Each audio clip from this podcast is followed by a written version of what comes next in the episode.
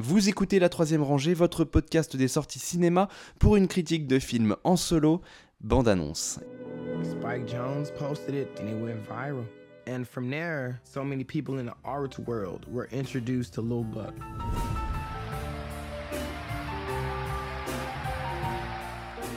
He has been a major influence on many others. You know, this is something that I love. I wake up to do. There's this, the beauty of this kind of hunger of dancing. All your anger, your frustration, your love, everything. Jugging is that.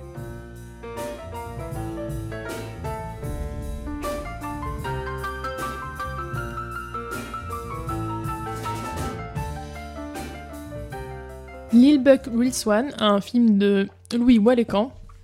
Peut-être que ça se prononce comme ça. En tout cas, c'est un documentaire sur euh, le danseur Lil Buck qui va, en s'appuyant euh, notamment sur beaucoup d'images d'archives, retracer euh, un petit peu son ascension de des rues de Memphis dans lesquelles il a appris donc un style de genre particulier qui s'appelle le joking, jusqu'à aujourd'hui une carrière internationale dans laquelle il collabore avec de nombreux artistes dans de nombreuses disciplines pour créer des performances. Alors ce qui est intéressant dans ce documentaire, c'est que c'est une production française avec un réalisateur français. mais pour autant, s'il n'y avait pas le, générique à la fin, on pourrait vraiment penser que c'est un film purement américain. Bon, déjà parce que c'est un sujet américain, que les intervenants sont américains, mais également l'approche globale en fait du documentaire, la façon dont il est construit. On sent vraiment que c'est fait sur ce modèle américain. Il y a, vraiment ce côté très rags to riches où on va partir de l'histoire de, bah, de, de, la ville de Memphis, de ce milieu un peu enfin, avec beaucoup de, criminalité, d'insécurité.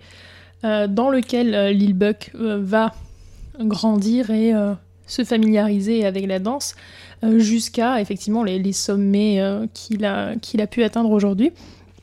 Donc là, cette narration peut paraître un petit peu forcée, mais en fin de compte, en fin de compte, ça passe plutôt bien dans la continuité du film parce que bah, forcément on, a envie en fait de, suivre ça. C'est pas non plus martelé, on, a l'impression d'assister à ça presque malgré, malgré soi, malgré lui, parce que c'est peut-être la chose un petit peu euh, particulière dans ce film. Euh, finalement, on, met pas mal de temps à se centrer sur le personnage de Lil Buck. En fait, on a euh, toute une introduction qui va parler de Memphis, de la, culture du joking, du Crystal Palace, qui est un lieu emblématique euh, de cette culture-là euh, à Memphis, et qui, bah, au moment où le documentaire s'est tourné, était en train de fermer. Donc finalement, au début, on ne parle que de ça, de ce de ce lieu emblématique donc qui est en train de s'éteindre et avec lui tout un pan d'une culture et, finalement le, sujet du film lui-même intervient assez tardivement et, par petites touches jusqu'à vraiment prendre le devant de la scène. C'était assez intéressant parce que finalement, ça reflète également sa, trajectoire, euh, donc, puisque euh, un adolescent euh, comme un autre qui a commencé à s'intéresser à une culture et qui finalement va s'illustrer au point de devenir une star mondiale. après, le, film n'est pas forcément hyper original dans, dans, son propos, dans sa structure, dans son traitement aussi. Euh, c'est assez intéressant euh, du fait qu'il utilise des images d'archives pour, euh, pour montrer un petit peu, pour expliquer ce qu'est cette danse, pour raconter l'histoire des personnages. Mais moi, j'en ai parlé en introduction, ça m'a beaucoup rappelé une web série sur le hip-hop français qui s'appelle Les promesses du sol par Raphaël Stora et qui, avait un petit peu en fait le, même traitement avec là aussi l'utilisation d'archives et le fait d'aller retourner vers d'autres danseurs pour leur demander de parler de, euh, bah, de leur histoire, de leur crew, de comment est-ce que tout ça s'est formé. Donc ça donne de très beaux moments, mais euh, quand je vois Lil Buck, Lil Swan qui euh, est construit un petit peu de la même manière, je me dis est-ce que c'est la seule façon de, traiter ce sujet finalement si, les deux œuvres se, rapprochent tellement En tout cas, c'est vrai que pendant un bon moment, ça m'a ça m'a un peu perturbée. Après, effectivement, finalement, on se laisse prendre euh, par euh, cette trajectoire euh, exceptionnelle de Lil Buck, que, n'a pas bon, Raphaël Stora, qui, que vous, vous n'avez probablement jamais entendu parler. Ça donne un côté plus iconique et peut-être moins personnel parce que, effectivement, contrairement à, la série Les promesses du sol, euh, on n'est pas dans l'autobiographie, on est dans la biographie. Ça, ça, aussi, c'est un changement de, point de vue qui va donner un ton différent aux, aux, deux œuvres.